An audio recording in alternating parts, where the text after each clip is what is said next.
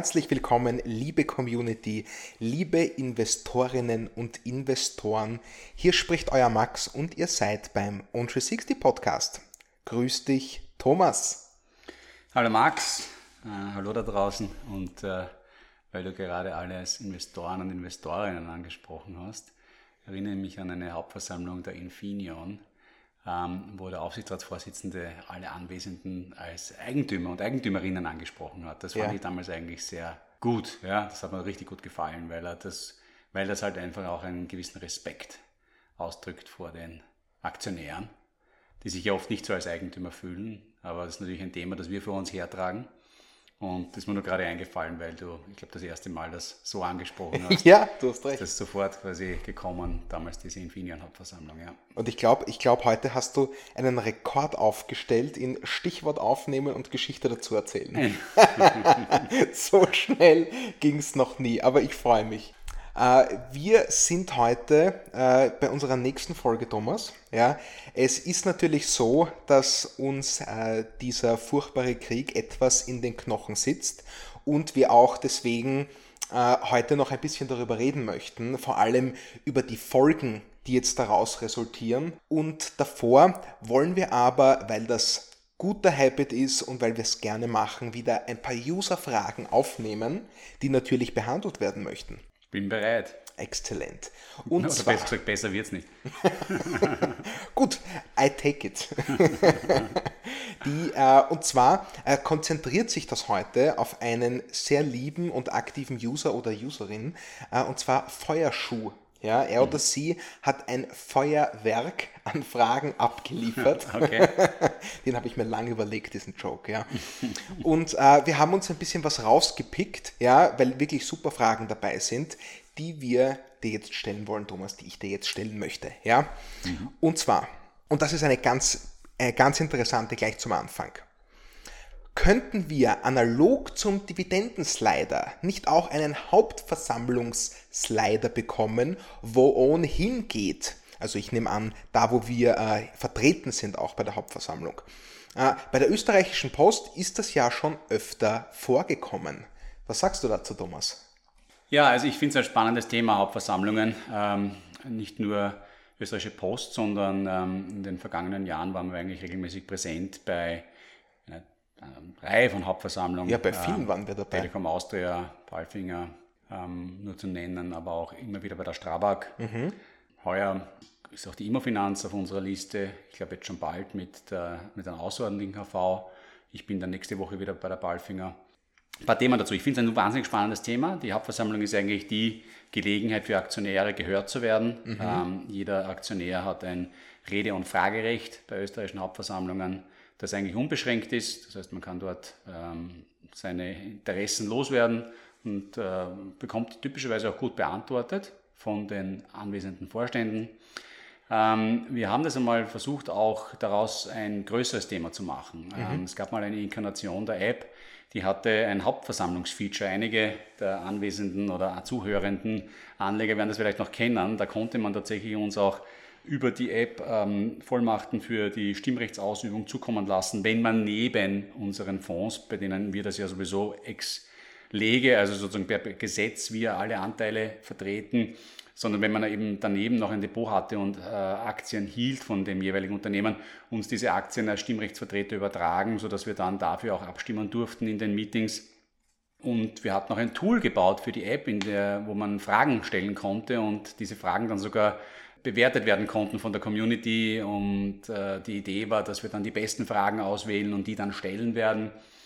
Die Realität war leider die, äh, so viel ist da nicht zusammengekommen. Ja, ja so ist das manchmal, gell? Ja, ich meine, man muss die Dinge probieren und ähm, ich finde es ein wahnsinnig spannendes Thema. Ich glaube, dass ähm, viel mehr Interaktion zwischen den Kleinanlegern äh, und den Unternehmern gut tun würden, beiden Seiten. Ich glaube, beide Seiten können was davon lernen. Ähm, die Realität ist die, dass Abstimmen durch die Kleinanleger wird häufig dadurch verhindert, weil die Depotbanken, bei denen sie ihre Aktien halten, ähm, die dafür not, für die Abstimmung notwendige Depotbescheinigung, wo drauf steht, dass man zu einem gewissen Stichtag Aktien gehalten hat, ja. die ist notwendig, wenn man als Aktionär abstimmen möchte. Macht Sinn. Ähm, die nicht kostenlos zur Verfügung stellen, sondern dafür teilweise sehr viel Geld verlangen. Na gut, dann ist das ja alles äh, wieder sehr unwirtschaftlich. Ja, es ist, man hat einen organisatorischen Aufwand, weil man muss das Ganze beantragen, da geht nichts automatisiert. Wir haben versucht, das zu automatisieren, das, dafür sind wir, haben wir nicht die Power, um das zu machen. Das sind eingeschliffene Prozesse, ist alles noch auf Papierformatsebene. Und dazu kommt eben, es kostet was.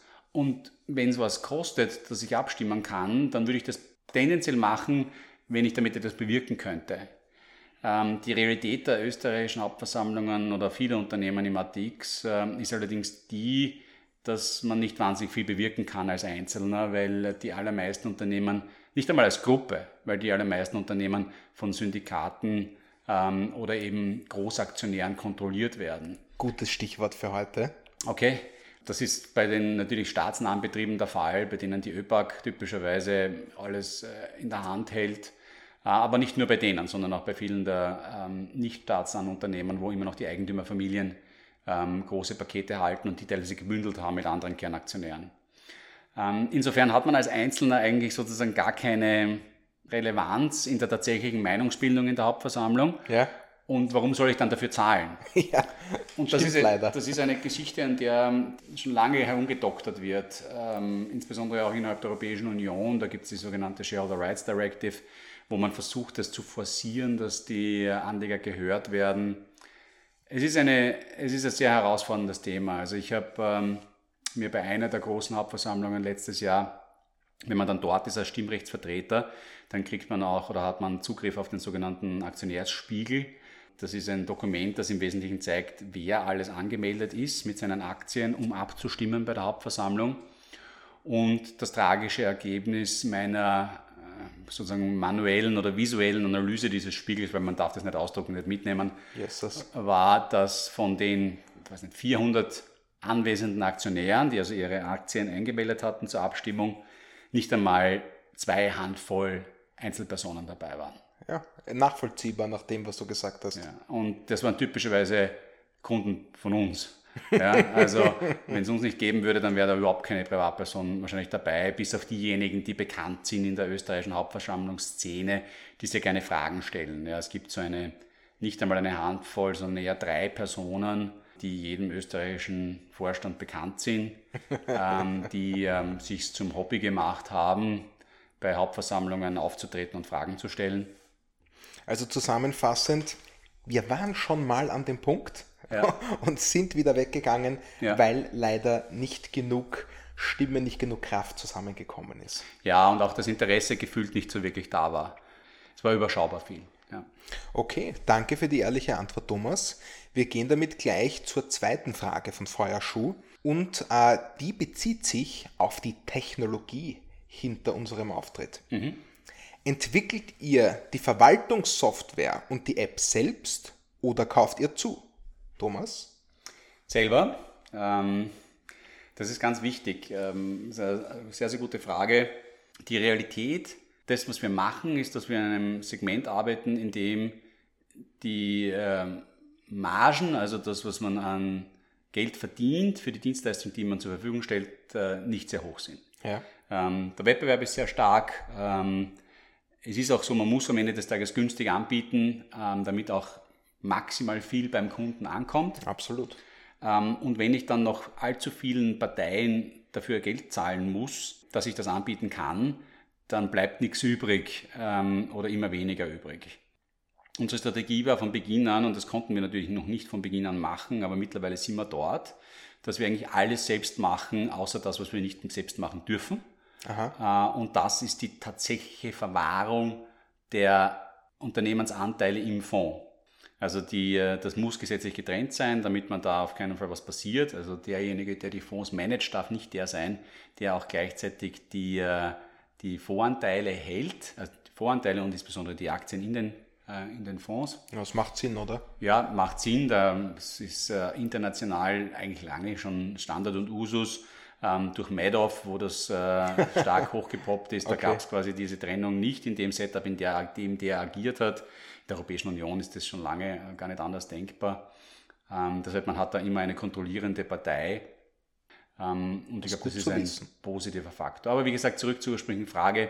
Wir machen außerdem, was wir eben regulatorisch nicht dürfen, mittlerweile so gut wie alles. Äh, das trifft auf jeden Fall für Österreich zu. In Deutschland haben wir noch eine externe Depotbank, äh, wo die Voranteile unserer Kunden liegen. Ähm, in absehbarer Zeit wollen wir das natürlich auch selber machen, weil auch dort gilt die Regel, wenn du das selbst nicht machst, ja, dann ähm, ist am Ende des Tages das, was überbleibt, ähm, nicht besonders erquickend. Also die Antwort ist einfach, wir machen de facto alles selber, was wir selber machen dürfen. Richtig, ja.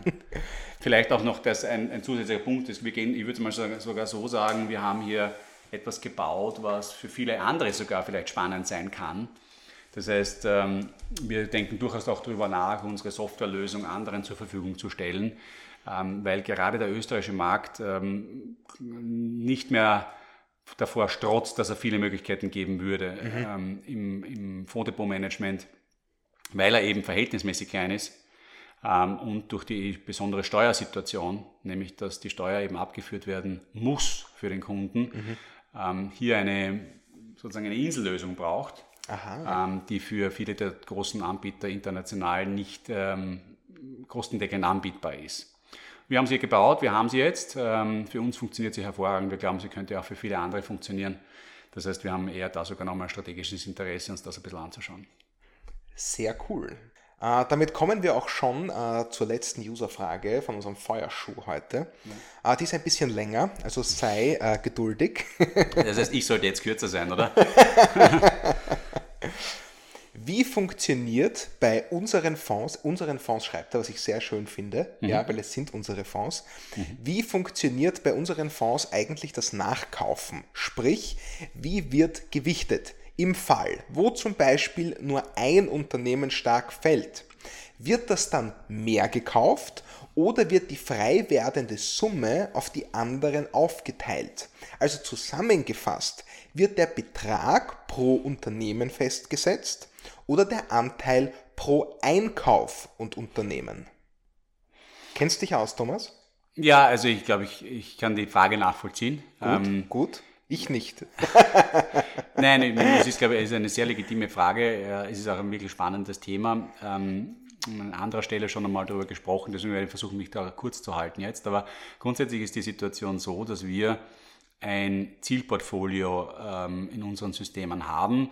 Ähm, das ist ähm, sozusagen nach Prozenten gewichtet. Da steht also drinnen von Aktie Siemens sollten im Idealfall Fonds A 0,37 Prozent halten, Fonds B 0,67 Prozent halten. Okay. Äh, dieses Zielportfolio verändert sich mit der Veränderung der Marktpreise der Unternehmen. Also wenn zum Beispiel jetzt ähm, die ähm, Siemens oder im konkreten Fall vor allem die Gazprom zurzeit ja. äh, stark fällt, ja. dann fällt auch deren Zielanteil in unseren Portfolien, weil dieses Zielportfolio auch die Gesamtbewertung, also den, sozusagen den Wert dieses Unternehmens mit berücksichtigt. Ja. Aha, okay. Ja, also wir sind kein rebalancierender Fonds, der hier quasi in ähm, sozusagen in value-technisch in gefallene Titel überinvestiert.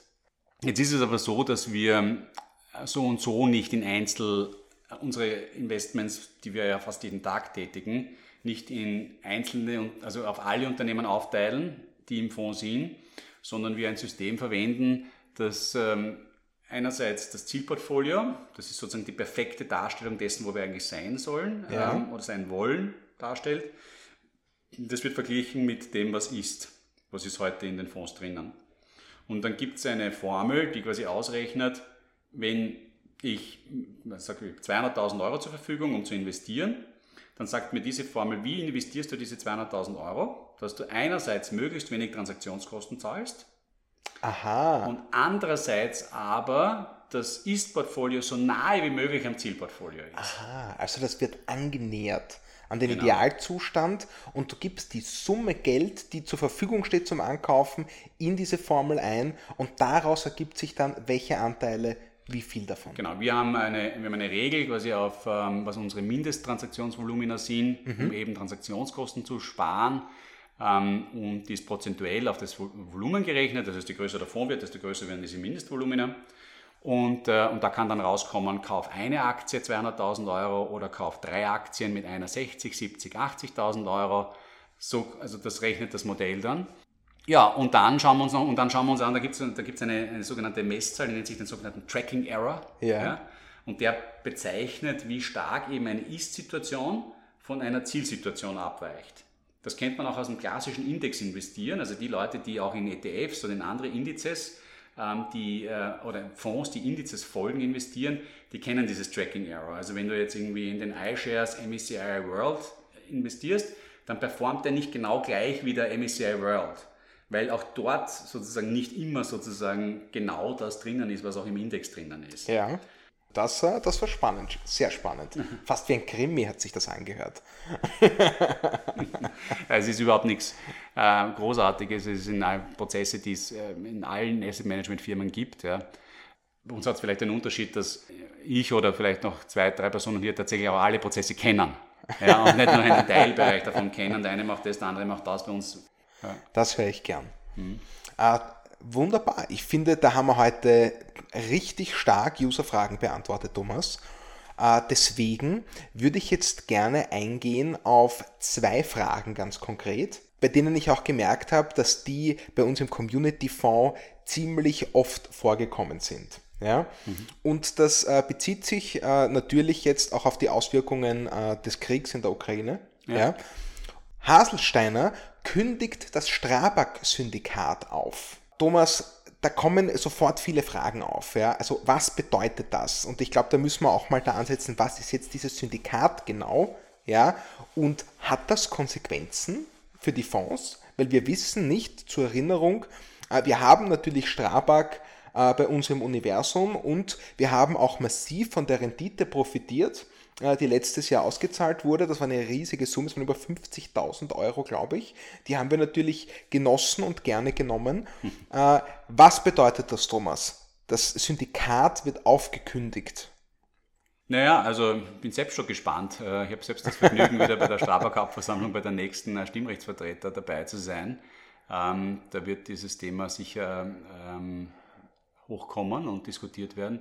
Im ersten Moment bedeutet es mal, glaube ich, nicht viel. Ja. Man, muss, man muss wissen, also vielleicht mal einen Schritt zurück. Was bedeutet das Syndikat eigentlich? Ja, also ich habe vorher schon erwähnt, äh, in einem anderen Zusammenhang, dass äh, sehr viele, zahlreiche, insbesondere österreichische Unternehmen, aber ist international auch der Fall, ähm, von ähm, nicht im Streubesitz sind, also dass quasi ganz, ganz viele Menschen halt kleine Anteile haben, sondern ähm, kontrolliert werden von großen Anteilseignern. Okay.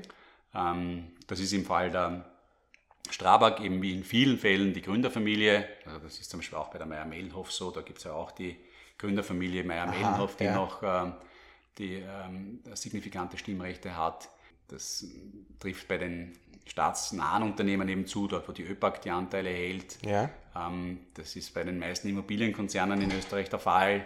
Aber jetzt zurück eben zur, und, und, äh, und in vielen Fällen ist es eben so, dass es nicht nur eine Gruppe ist, sondern es sind halt auch wieder viele Personen, die aber ein gemeinsames Interesse verfolgen und dieses gemeinsame Interesse in einem Vertrag niederschreiben. Und das nennt man dann einfach Syndikatsvertrag, wo sich jeder zu gewissen Handlungen verpflichtet im gemeinsamen Interesse der Syndikatspartner. Kannst du da irgendein ein Beispiel geben? Naja, wie zum Beispiel eben letztes Jahr die Sonderdividende bei der Strabag. Ähm, der Vorstand der Strabag hat eigentlich eine Dividende im Verhältnis, also sozusagen in der Größenordnung der vergangenen Jahre vorgeschlagen. Ja. Und es gab aber dann den Antrag ähm, vom Syndikat, eine deutlich, deutlich höhere Dividende auszuzahlen. Aber wenn du sagst Antrag vom Syndikat, dann heißt das, die haben sich vorher zusammengesetzt mhm. und haben besprochen, so, wir haben jetzt die meisten Anteile und äh, wir sind dafür, dass mehr Dividende ausgezahlt wird und das haben sie dann dem Vorstand vorgelegt. Das wird in der Hauptversammlung vorgelegt. Ja. Und in der Hauptversammlung, weil als Aktionär hast du das Antragsrecht. Und äh, der Antrag kann dann angenommen werden oder nicht. Und in dem Fall, wenn das Syndikat einen Antrag vorliegt, dann wird dieser Antrag vorbesprochen, dann stimmt das Syndikat für diesen Antrag und in dem Fall ist es dann auch sozusagen klar, dass er durchgeht, weil die Mehrheit einfach von diesem Syndikat gehalten wird. Aha, okay. Also wir haben hier mal grundsätzlich eine äh, Vereinigung von äh, Großanteilseignern, die sich zusammenschließen, um ihren Willen zu bilden und den dann zum Ausdruck genau, zu bringen. Genau so ist es, ja. Aha, okay. Und da gibt es eben schon sehr lange diese Verbindung ähm, auf der Ebene der Strabag zwischen einer Gesellschaft, die dem äh, Oleg Deripaska zuzuordnen ist. Das ist zumindest das, was äh, medial ähm, verlautbart wird, die sogenannte Respiria Trading.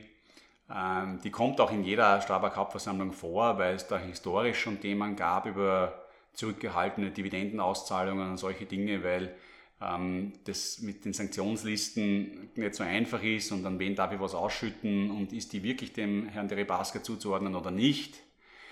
Ähm, also da müssen wir jetzt kurz festhalten. Also zumindest medial nicht, wird äh, so erklärt, dass dieses Syndikat deswegen aufgekündigt wurde vom Herrn Haselsteiner, weil ein russischer Oligarch namens Oleg Deripaska mhm. Teil dieses Syndikats war. Der hat einen großen, äh, groß, viele Shares ja. gehabt. Ja. Äh, ähm, wissen wir, wie viele? Also er hat immer noch viele Shares. Hat, also natürlich, die ist er ja Also die Respira hat immer noch viele Shares. Ähm, um die 20 Prozent, glaube ich. Um die 20 Prozent hat der. Ja. Und da hat jetzt äh, das Syndikat gesagt, zumindest ein Teil des Syndikats, so, du bist ein russischer Oligarch, die Situation ist klar, wir wollen jetzt mit dir nicht mehr zusammen dieses Syndikat bilden. Ich kann dir die konkrete Meinungsbildung vom Herrn Haselsteiner nicht, äh, nicht äh, weil ich mit ihm nicht darüber gesprochen habe. Aber zumindest wurde das Syndikat von Seiten Haselsteiner ähm, Familie Privatstiftung, glaube ich, die da schlussendlich der Anteilseigner ist, gekündigt. Okay, okay. Ähm, aufgekündigt, was im ersten Moment eben bedeutet, dass hier jetzt kein Syndikat mehr die Macht über die Mehrheitsanteile hat. Das klingt jetzt einmal wie gute Nachrichten. Naja, das ist natürlich, das heißt noch lange nicht, dass sich nicht die anderen Syndikatspartner, das heißt Haselsteiner, Raiffeisen, Unica, ähm, nicht nach wie vor abstimmen können. Vielleicht also die haben immer noch über 50 Prozent, auch bin, ohne ich denke, den Oligarchen. über 50 Prozent, ja. Aha, okay. Ähm, die müssten das muss, die müssen das ja auch nicht in einem schriftlichen Vertrag festhalten. Nicht, wenn die sich vor, vor der Hauptversammlung treffen und sagen, du machen wir das gemeinsam. Aber wozu braucht es einen Vertrag? Natürlich, um äh, gewisse, auch was passiert dann, wenn er sich nicht daran hält, festzuschreiben, mhm. solche Dinge. Mhm. Aber wie gesagt, es ist jetzt einmal, das Syndikat gibt es in der Form nicht mehr. Das heißt, ähm, so ein einheitlicher Antrag, wie es den letztes Jahr gab, den wird es in der Form nicht mehr geben. Ähm, ob die Strabag dann eine etwaige Dividende an die Respira unmittelbar ausschütten kann, darf, muss, soll, ähm, das sei dahingestellt. Das hat sicher mit momentan ja sehr, sehr viel Bewegung in dieser Sanktionsthematik drinnen. Also das ist eine Frage der Sanktionen, ob dann sozusagen an dieses russische Unternehmen Dividenden ausgezahlt werden dürfen. Ja, genau. Das hat nichts mit der Unternehmenspolitik zu tun. Nein, nein, nein, gar nichts. Okay, ja. okay. Und ähm, das kann auch durchaus sein, dass man da sich auf eine Situation, also ich glaube, da hat man sich historisch schon darauf äh, bezogen, dass man zunächst einmal das auch überwiesen hat auf ein, auf ein, ein Treuhanddepot, wenn man so möchte, ähm, und dann eine, eine Rechtsmeinung eingeholt hat, ein Gutachten, äh, ob es jetzt weiter zu erweisen ist oder nicht ähm, bis die, die, Situation sich da geklärt hat. Es würde mich nicht wundern, wenn das wieder so sein würde, dass man da einfach den Anteil, der der Respira ja zusteht, äh, rechtlich, ähm, hier vorerst auf ein Zwischenkonto überweist, um zu schauen, was damit zu tun ist, wenn die Frage, ist es jetzt äh, von Sanktionen betroffen, darf man es ausschütten, darf man es nicht ausschütten, schlussendlich geklärt wird. Ähm, mhm. Das ist auch nichts, was sozusagen der Vorstand klären kann, der Aufsitzer klären kann. Ähm, das muss äh, schlussendlich ähm, natürlich vom Vorstand beauftragt ähm, geklärt werden, aber da gibt es wahrscheinlich dann auch noch Instanzenwege, wenn da irgendein Gericht sagt, na, ihr dürft es nicht ausschütten, dann wird die Respira sagen, ihr möchtet mehr Geld haben ähm, mhm. und was auch immer. Ja, also das ist, äh, was das am Ende des Tages für die, für die Respira und die Dividende heißt, kann ich nicht abschätzen. Okay. Ähm, ich glaube, was die Stimmen betrifft in der Hauptversammlung, aufgrund dessen, dass immer noch die beiden Großpakete ähm, in österreichischer Hand liegen, und da, glaube ich, durchaus gebündelte Interessen wahrscheinlich gibt zwischen Raiffeisen und Haselsteiner, vielleicht auch nicht, ja, ähm, sehe ich jetzt keine große Veränderung. Ja. Okay, das heißt, äh, um nochmal konkret zum zweiten Teil der Frage zu kommen, was sind die Konsequenzen für den Fonds, hm. für unseren Fonds? Für unseren Fonds gibt es keine Konsequenzen. Ich kann mir nicht vorstellen, dass die Strabag auf eine, komplett auf eine Ausschüttung von Dividenden verzichtet, Aha. um abzuwarten, was zu tun ist. Ja. Potenziell ist das ein Thema. Ähm, das ist jetzt aber auch, wenn das passieren würde, in einem regulären Jahr für uns jetzt, ähm, das sind sozusagen, das ist jetzt keine große Summe, um die es da geht, im Verhältnis zum gesamten Fondsvolumen. Das heißt, die Auswirkungen wären auch da äh, nicht dramatisch. Perfekt. Ja. Ein zweites großes Thema, das die letzten Tage aufgekommen ist, sind drohende Enteignungen in Russland. Mhm. Ja, wir, ähm, der Kontext ist welcher?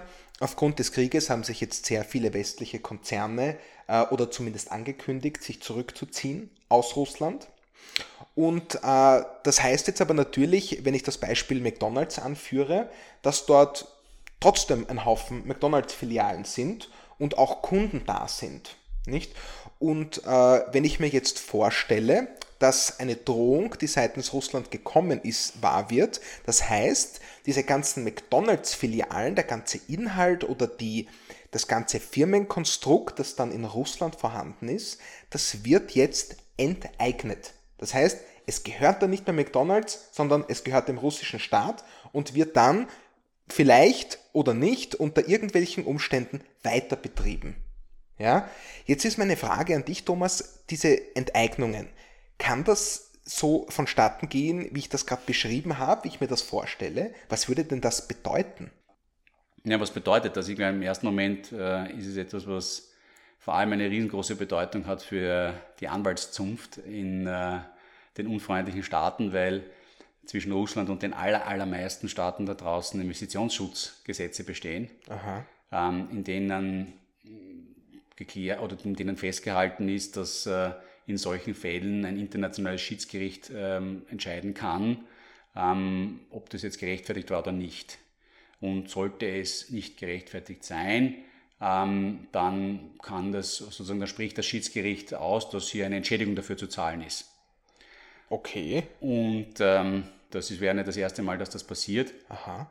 In solchen Fällen kann sogar, und da gibt es einen, einen kleinen Sonderfall mit der Europäischen Union, aber ähm, grundsätzlich auf ähm, im Ausland ähm, festgehaltenes Vermögen dieses Staates zugegriffen werden. Oh, ah, ähm, dann ist die ganze Sache wieder. Also wenn es jetzt zum Beispiel das dazu kommen würde, tatsächlich eine Enteignung einer, einer VW-Fabrik in Russland und lassen wir jetzt das Seitenthema weg, das die Europäische Union hat mit dem Investitionsschutzthema, weil grundsätzlich muss dann muss dort das Schiedsgericht angerufen werden, bevor es zum Enteignungs, äh, also bevor es zum Sanktionsfall kommt, Sanktionsfall kommt. Ähm, aber das ist nichts, was man nicht heilen könnte. Ähm, wird es wahrscheinlich so ausschauen, dass ähm, die potenziell nach einer langen Zeit, aber auf die eingefrorenen Vermögenswerte Russlands im Ausland zugegriffen werden könnte, falls das Schiedsgericht entscheidet, dass das unrechtmäßig war, um die Entschädigungsanforderungen von Volkswagen zu begleichen. Wow. Und da wissen wir nicht, Russland hat natürlich sehr viel Vermögen im Ausland. Ja, da ist natürlich einiges ähm, und mittlerweile wird sehr, sehr viel festgehalten. Mhm. Ähm, aber da gibt es Präzedenzfälle aus der Vergangenheit, ähm, wo es bis zu quasi Versteigerungen von irgendwelchen wirklich russischen Real Estate-Einheiten kam, um einzelne Schadenersatzforderungen, die vom Schiedsgericht quasi zugesprochen wurden, ähm, zu erfüllen. Wahnsinn. Ähm, das heißt, diese, dieser Investitionsschutz, der wird sehr ernst genommen und dann ähm, können ja die Staaten, die ähm, Zugriff haben unmittelbar auf dieses Vermögen, weil es auf ihrem Land liegt, ähm, hier schon agieren und sind nicht abhängig schlussendlich von Russland. Jetzt muss man natürlich sagen, in dem Zusammenhang, in der Größenordnung, in der das jetzt hier zum Thema werden würde, ist das natürlich noch nie vorgekommen. Ja. Aber, wir, aber ich glaube, ähm, es reiben sich einige International Arbitration Richter, äh, das, die typischerweise Anwälte sind, bereits die Hände, weil äh, viel Geschäft auf sie zukommen wird. Aha. Ähm, wenn das der Fall sein wird, wird es hier zum zahlreichen, also Hunderten an Klagen kommen. Ähm, wird sehen, was danach passiert. Aber ähm, wie gesagt, das ist nicht aussichtslos, dass man hier entschädigt wird aufgrund dieser Investitionsschutzabkommen. Das kommt nämlich schon nicht dann in den zweiten Teil meiner Frage, die ich dir stellen möchte, nämlich was sind die Konsequenzen für die Unternehmen, für unsere Unternehmen? Nicht, wir wissen natürlich, da gibt es äh, Russlandgeschäfte von, vor kurzem hatten wir das in der App von äh, der MM Group, die natürlich äh, Werke hat in Russland, von VW, wie du gerade erwähnt hast. Das heißt, das wäre sogar abzufedern. Ja, also abzufedern. Ja, es, gibt, es gibt halt das, das, ist, würde den Rahmen sprengen, nicht? Ich meine, ganze Zeitungen fühlen sich seit Wochen mit diesem Thema, was da passieren würde. Ich glaube, ganz kurz zusammengefasst ist es so. Also unmittelbare Enteignung, potenzieller ähm, Schadenersatz äh, aufgrund des Investitionsschutzes. Okay. Dauert Ewigkeiten lange, aber nicht aussichtslos, dass man was retour bekommt. Check. Ähm, Wegfall des Russlandsgeschäfts, Also ich kann ja nichts mehr in, in Russland verkaufen. Ich meine, mhm. die Europäische Union hat jetzt gerade in ihrem vierten Sanktionspaket ja die, Aus, also die Lieferung von Luxusartikeln verboten nach, mhm. nach Russland hinein und was auch immer. Das heißt, der russische Markt bricht mir ein. Der, äh, Riesenproblem, na, nicht so richtig. Ja. Äh, natürlich ein nicht zu unterschätzender Markt in seiner Größenordnung, jetzt aber auch nicht zu also ist auch, nicht, ist auch nicht so, dass man nicht mehr nach Amerika liefern kann. Nicht? Also, mhm. das ist, also dafür, ist die russische, dafür ist die russische Volkswirtschaft nicht groß genug und nicht stark genug. Okay. Ja. Okay. Ähm, Im Sinne von als Konsumort, der halt vielen Schmerzen wird. Da gibt es natürlich Einzelne dabei, die einen massiven Hit davon hätten, aber im Großen und Ganzen ist das, glaube ich, nicht das Problem. Die größte Herausforderung ist sicher die, ähm, der Bezug von Rohstoffen aus Russland. Mhm. Also ich glaube, das ist ja auch eine der, zieht sich ja auch durch die Medien, ähm, dass da extreme Abhängigkeiten bestehen. Ja. ja. Ähm, vor allem im Gassektor. Ähm, aber auch andere Rohstoffe werden im großen Stil aus Russland importiert, ähm, nicht nur aus Russland, sondern auch aus der Ukraine, die sind halt auch betroffen davon. Ähm, das heißt, die Lieferketten sind betroffen davon. Ukraine, Kornkammer Europas, mhm. nicht nur Weizen, all diese Dinge. Also riesige Exporteure von Rohstoffen, äh, ob das eben Nahrungsmittel sind oder auch Mineralstoffe in jeglicher Form. Ja. Und das kann natürlich massive Auswirkungen haben auf ähm, die Fähigkeit äh, von Unternehmen zu produzieren. Mhm. Thomas, zum Abschluss. Ja. Was würde denn das für den Investitionsraum Russland bedeuten, wenn da jetzt Enteignungen stattfinden? Naja, ich meine, Investitionsraum, das ist äh, weites Feld, aber natürlich hat die Thematik nicht nur die Enteignung potenziell. Wir haben ja das Thema Staatsbankrott. Äh, auf, den, auf, der, auf der Agenda. Mhm. Das heißt, die, der russische Staat ist ja auch verschuldet im Ausland. Der, die Eigenwerbung hat massiv äh, abgewertet gegenüber dem US-Dollar. Mhm. Ähm, jetzt zahlt man vielleicht die, Kreditzinsen in Rubel. Ähm, wird das akzeptiert, wird das nicht akzeptiert? Kann ich überhaupt irgendwann nicht mehr zahlen? Ich meine, die Hälfte der der äh, externen Währungsreserven ist offensichtlich eingefroren. Also wir reden da über keine kleinen Beträge. ähm, und solche Staaten, also quasi das, ich kann nicht mehr zahlen, ähm, ist jetzt im ersten Moment ja mal blöd für denjenigen, der das Geld geborgt hat. Ne? Richtig, du weil sagst der kriegt, es. Weil der kriegt, der kriegt sein Retour. Du sagst es. Jetzt muss man dazu sagen, quasi die Leute, die da borgen, das sind natürlich alles gigantische Summen für den Einzelnen nicht vorstellbar, aber in dem großen Spiel der Dinge der Weltwirtschaft ist das jetzt auch alles nicht irgendwie für irgendeine der Volkswirtschaften, die da die großen äh, Geldgeber sind, bedrohlich. Verrückt. Nur, erfreut haben es natürlich keine damit. Ne? Ja. Also so schnell gehst du halt mit niemandem mehr ins Geschäft, der dich einmal im Stich gelassen hat auf dieser Ebene. Mhm.